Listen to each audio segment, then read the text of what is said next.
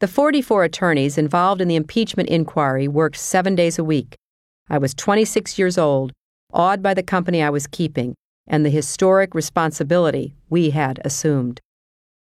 Doar was committed to running a process that the public and history would judge as nonpartisan and fair, no matter what the outcome.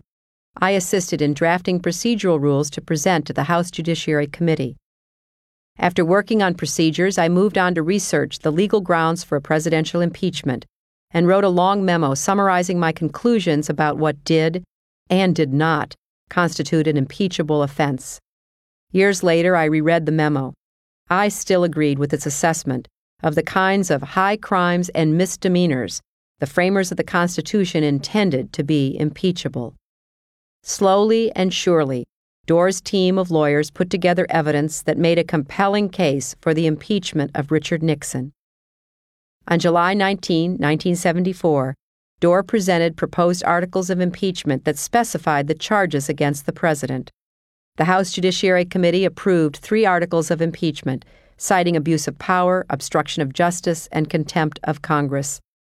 The votes were bipartisan, earning the confidence of both the Congress and the American public. Nixon resigned the presidency on August 9, 1974, sparing the nation an agonizing and divisive vote in the House and trial in the Senate.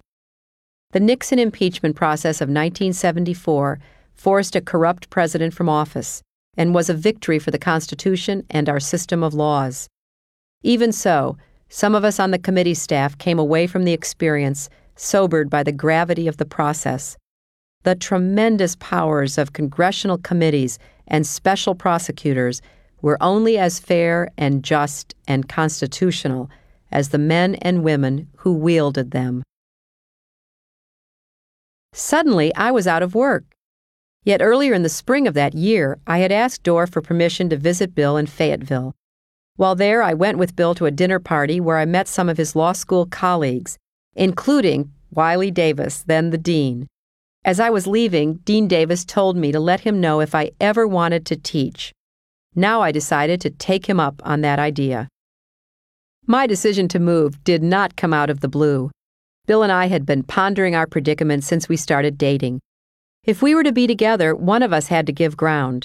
With the unexpected end of my work in Washington, I had the time and space to give our relationship and Arkansas a chance. Despite her misgivings, Sarah Ehrman offered to drive me down. Every few miles, she asked me if I knew what I was doing, and I gave her the same answer every time No, but I'm going anyway.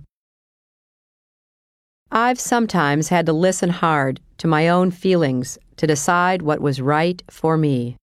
I had fallen in love with Bill in law school and wanted to be with him. I knew I was always happier with Bill than without him, and I'd always assumed that I could live a fulfilling life anywhere. If I was going to grow as a person, I knew it was time for me, to paraphrase Eleanor Roosevelt, to do what I was most afraid to do. So I was driving toward a place where I'd never lived and had no friends or family, but my heart told me I was going in the right direction.